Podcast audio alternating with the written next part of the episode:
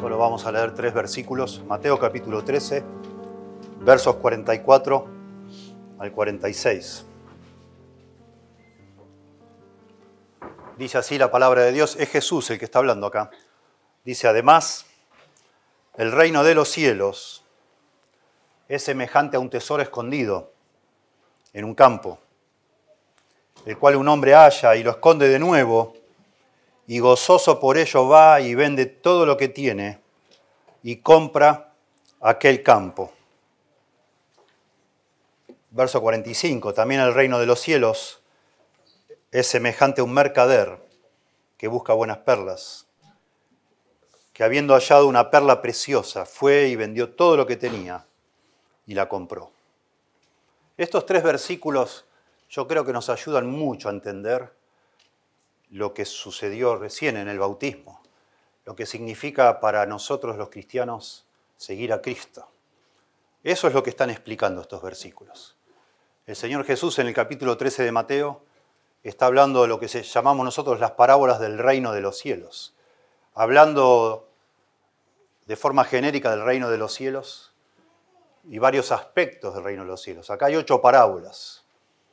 Acabamos de leer dos parábolas la famosa parábola del tesoro escondido y la parábola de la perla de gran precio. Básicamente estas dos parábolas lo que explican es cómo una, una persona entra en el reino de los cielos. ¿De qué forma una persona entra en el reino de los cielos? Anteriormente había contado la parábola del sembrador, que no todo el que escucha la palabra la va a recibir y va a dar fruto, la parábola del trigo y la cizaña, la parábola del grano de mostaza, que habla de un crecimiento de un comienzo muy humilde, muy pequeñito y se va a hacer muy grande, la parábola de la levadura, que una mujer esconde en la masa y también de una manera misteriosa leuda todo, hablando del reino de los cielos. Pero acá particularmente Jesús, utilizando este concepto del reino de los cielos, lo que nos enseña es cómo una persona recibe o entra en este reino de los cielos. Y cuenta dos historias. Las parábolas en sí son historias que las personas que originalmente las escucharon las entendieron de manera natural, era, era para ellos cosa cotidiana, parte de la vida de ellos. Una de ellas es alguien que se encuentra sin querer con un tesoro escondido y la otra parábola habla de alguien que anda buscando perlas y encuentra una perla tan preciosa que vende todo y la compra.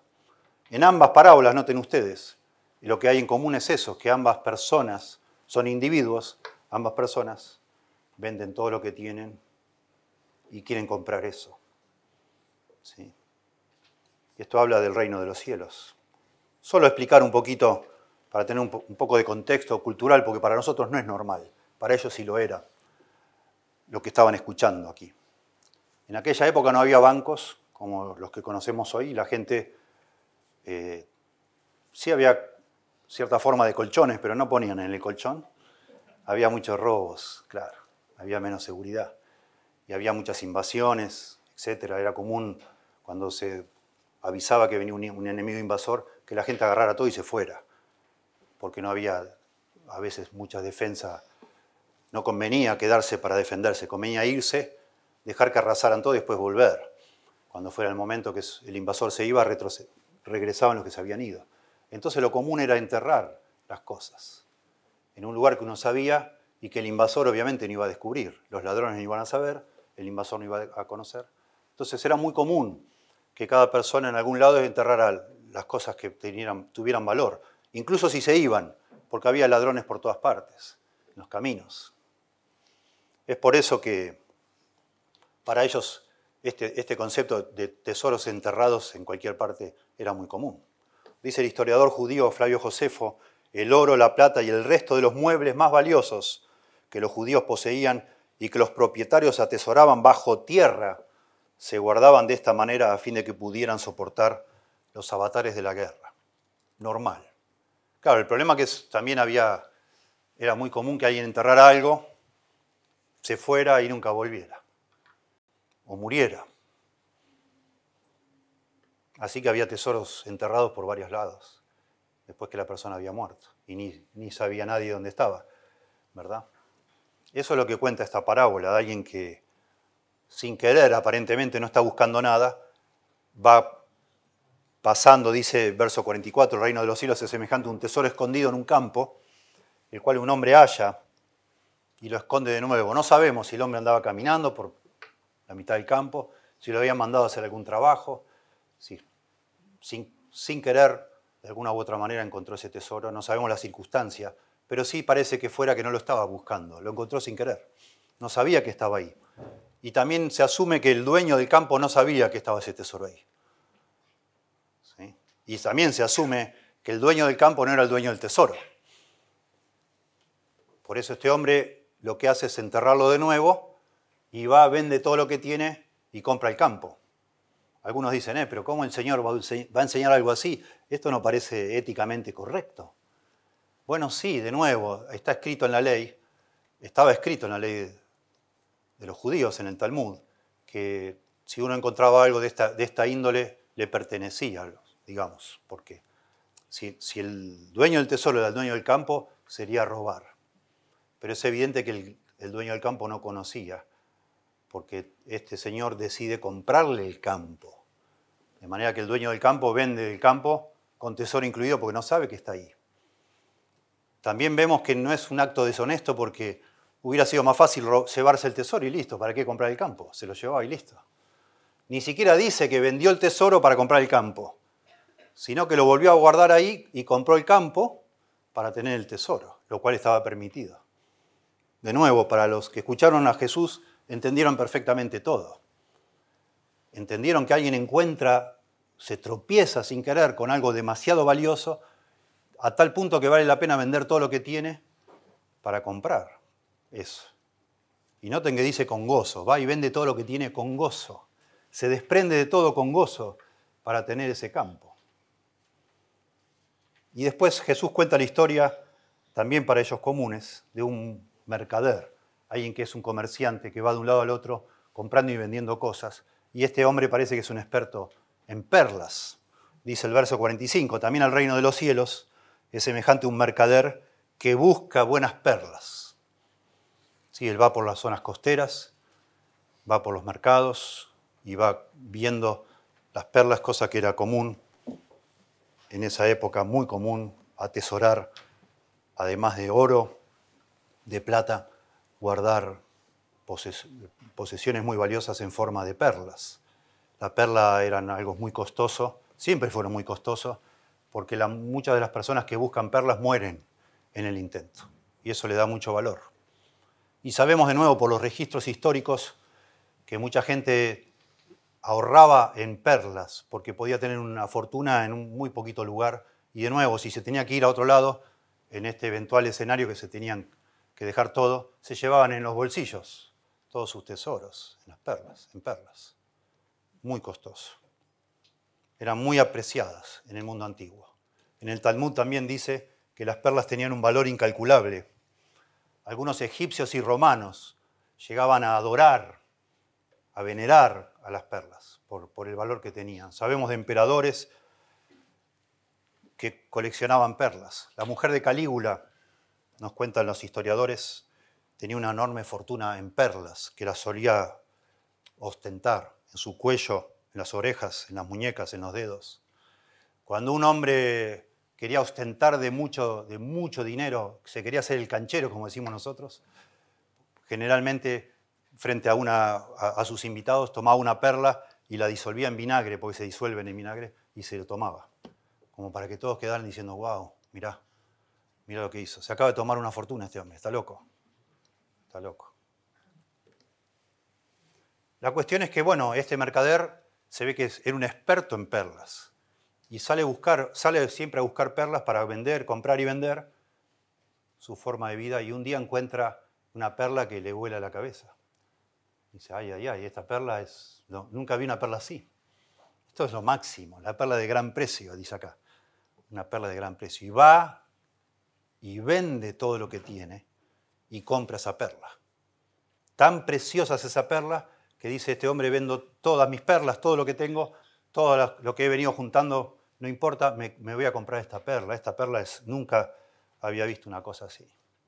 Parábolas, historias, pero con una enseñanza espiritual. Esto el Señor Jesús contaba para enfatizar una enseñanza espiritual. Por eso empieza diciendo el reino de los cielos es semejante a.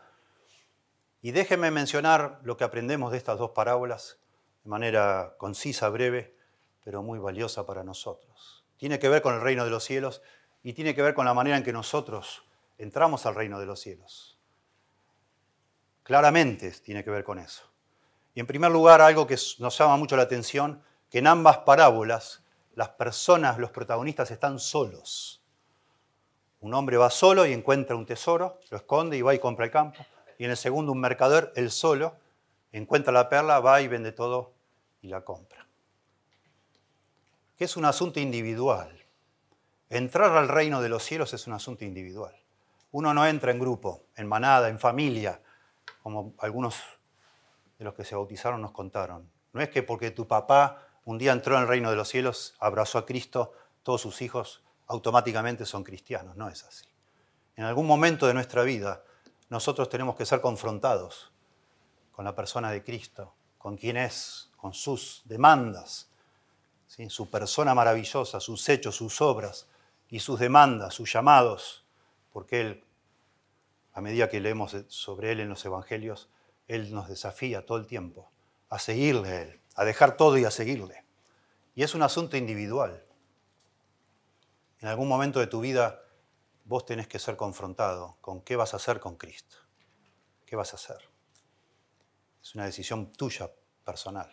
Y eso lo hace la palabra de Dios. Los evangelios se escribieron para eso. Te confrontan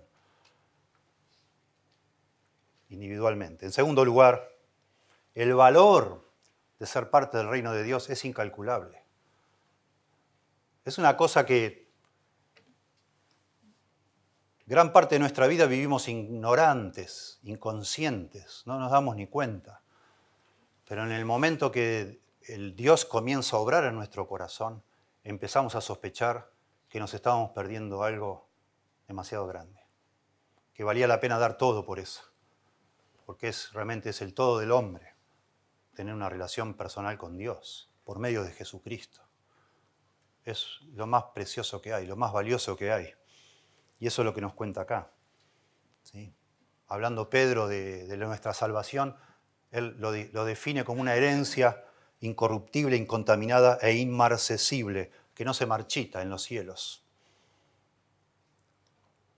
El Evangelio de Jesucristo, una relación personal con Dios, de la cual fluye todo lo demás, el, sentido de propósito en la vida, el amor, la paz, el gozo, el sabernos perdonados, el acostarse cada noche y saber que si el techo se te aplasta sobre tu cabeza, todo está bien. El que te diga el doctor que el diagnóstico que vos menos quisieras escuchar y decir, está bien, yo estoy bien con Dios, estoy bien con Dios. Y eso es impagable, es incalculable, no existe, nada en este mundo hay. Y las personas de nuevo, que ya hemos vivido bastante y que hemos dedicado nuestros afanes, nuestros esfuerzos para lograr sueños. Ya hemos también saboreado la desilusión de alcanzar un sueño y darnos cuenta que era una tontería. Y tener que volver a inventarnos otra zanahoria para perseguir. Y así vamos toda la vida persiguiendo metas tontas que nos inventamos para motivarnos y nos damos cuenta que logramos eso y no tenemos nada y no valió la pena. No es así el reino de Dios, no es así tener a Cristo, es lo más valioso que hay. Y eso hablan estas parábolas. En tercer lugar, y relacionado con esto, este valor incalculable del reino de los cielos es invisible, no es perceptible a simple vista. La mayoría de las personas no se dan cuenta. Así como yo, que no conozco nada de perlas, yo no me daría cuenta, teniendo un puñado de perlas en mis manos, ¿Cuál es la de más precio? Yo no me daría cuenta. No conozco nada, no entiendo del asunto. ¿Qué sé yo? Andás a ver. Quizá la que para mí es la más linda eh, no es la más cara ni la más preciosa. No sé cómo se evalúa eso. No lo sabemos. De la misma forma, en nuestro mundo donde vivimos, por lo menos en nuestro país, en este mundo occidental y cristiano que se llama, ¿quién no ha escuchado de Jesús? ¿Quién no sabe algo de Cristo? Pero la gente no valora. Nosotros no valorábamos a Jesucristo de esta forma. No pensábamos que Cristo tenía ese valor incalculable. Necesitamos de alguna manera que Dios sobre en nuestro corazón para empezar a, percibirlo. Como recién contaron en los testimonios, ¿sí? No quería, no, no me hables más, me alejo de esa persona, déjame de hablar de Cristo, por favor no me molestes. ¿Qué tiene que ver Cristo conmigo? Basta, no me, no me insistas con eso. No seas fanático, etc. Pero si Dios obra en nosotros, por esa obra de gracia y del Espíritu Santo, comenzamos a ver que realmente Cristo es el todo. Es todo. Y eso es lo que nos, definitiva, debe suceder para un día nosotros convertirnos en cristianos, en seguidores de Cristo. Que empezamos a ver en Cristo ese valor maravilloso, precioso que tiene Él. Dice, comenzando el Evangelio de Juan, hablando de Jesucristo, que es Dios hecho hombre y que en Él estaba la luz verdadera y la vida. Y entonces dice Juan, aquella luz verdadera, Jesucristo, que alumbra a todo hombre, venía a este mundo. Y agrega esta nota triste, Juan, en el mundo estaba y el mundo por él fue hecho, pero el mundo no le conoció no lo valoró, no lo apreció.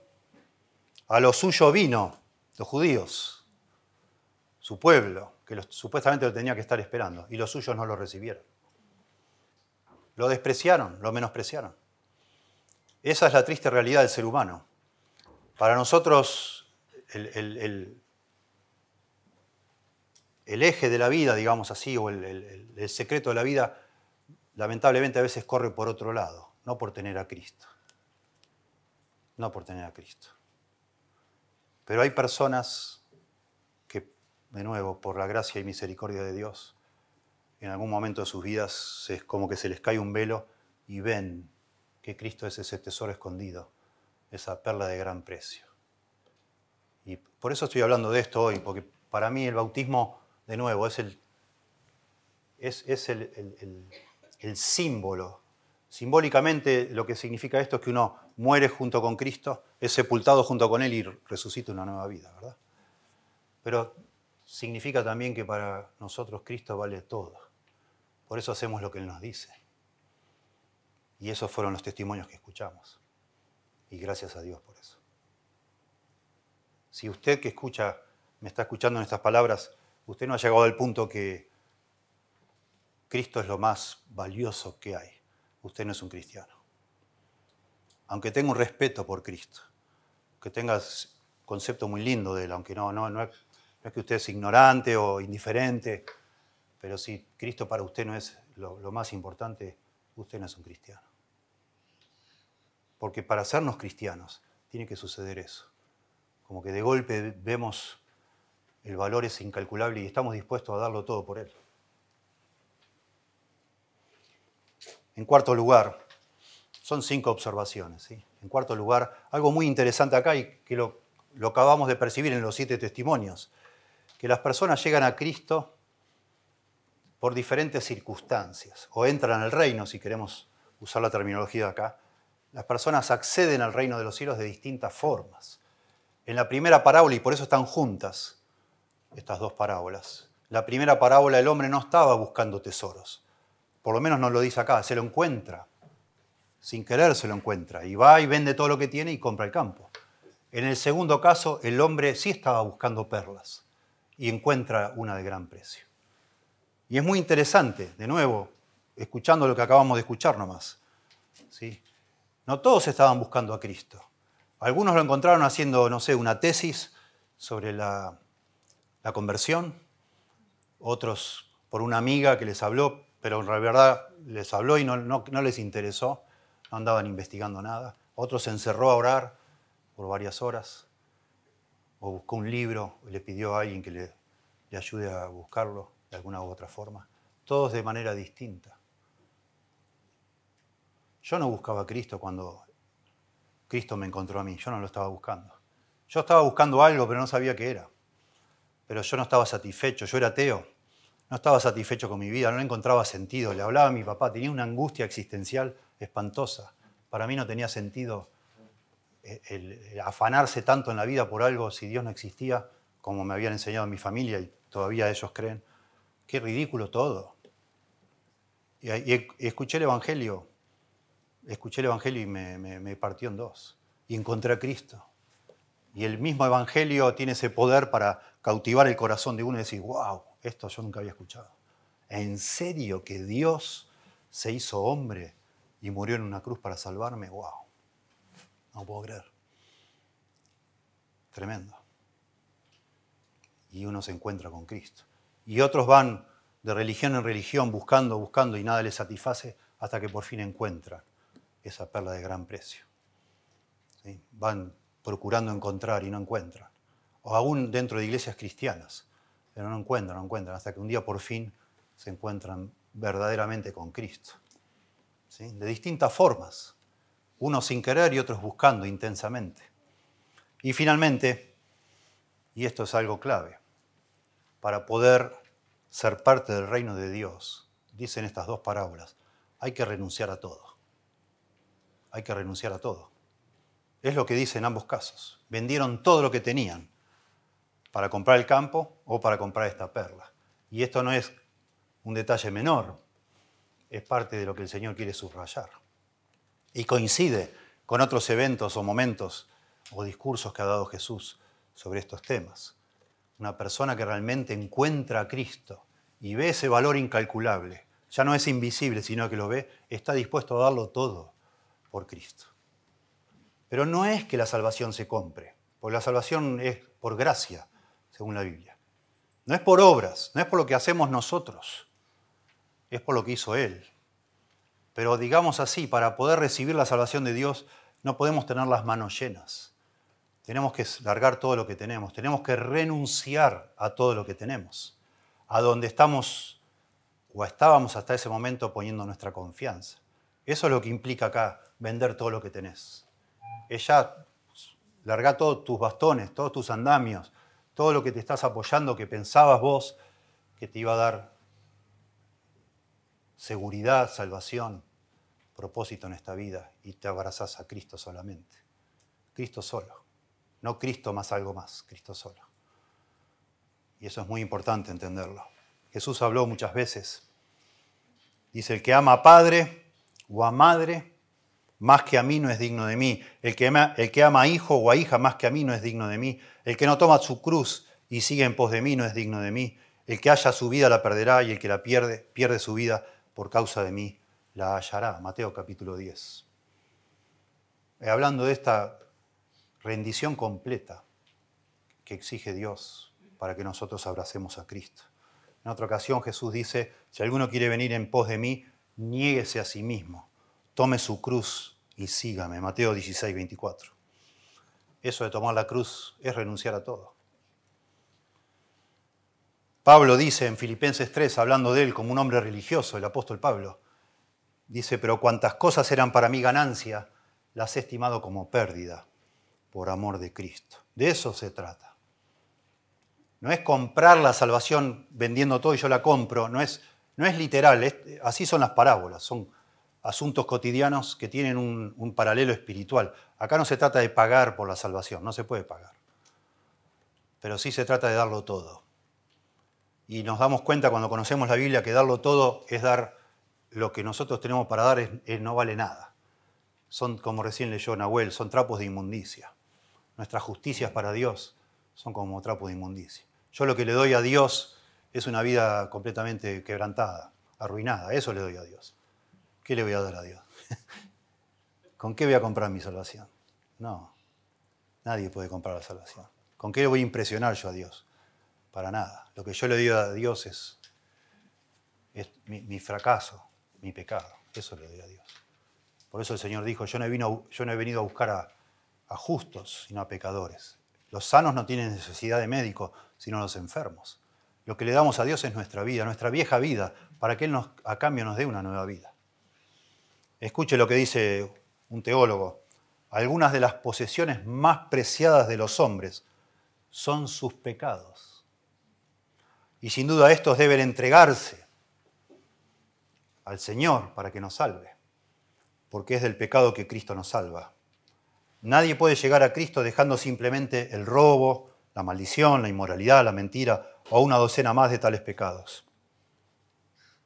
Sin embargo, quien pertenece de veras a Jesús ansiará renunciar a estos pecados y a todos los demás. A tu vida, le das tu vida. Vos escuchás el Evangelio que dice que Él dio tu vida por vos. Él nos amó primero. Él dio su vida por mí. Y ahora Él me está diciendo, toma tu cruz y seguime. Renuncia a todo para seguirme. Pero Él renunció a todo primero por mí.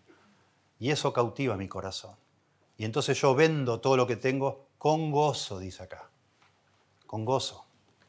Para que Él sea mi Salvador. No lo hago ufa, che, oh, oh ufa. No, ufa no. Señor, te, amo. Salvame, Señor, te necesito.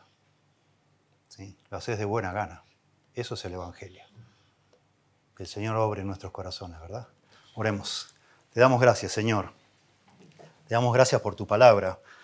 Te damos gracias por, por Jesucristo, porque Él es el tesoro escondido. Él es la perla de gran precio.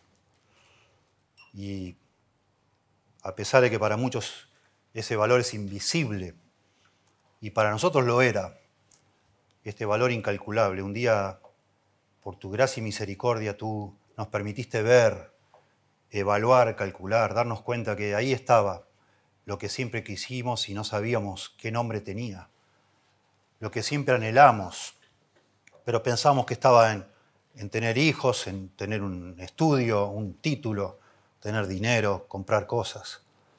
Y al final nos dimos cuenta que no, eso no era la vida. Tenerte a ti es tener la vida.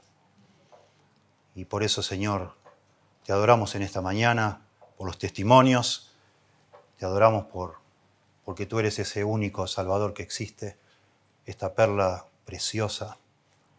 Y oramos, Señor, pidiendo que tú permitas que todos los que están escuchando lleguen a esa conclusión y tomen esta decisión individual de rendirse a ti completamente, vendiendo todo, soltando todo, todas estas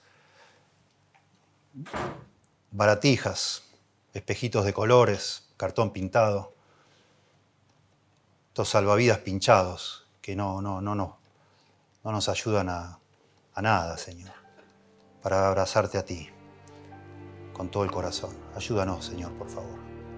Te lo rogamos en el nombre de Jesús.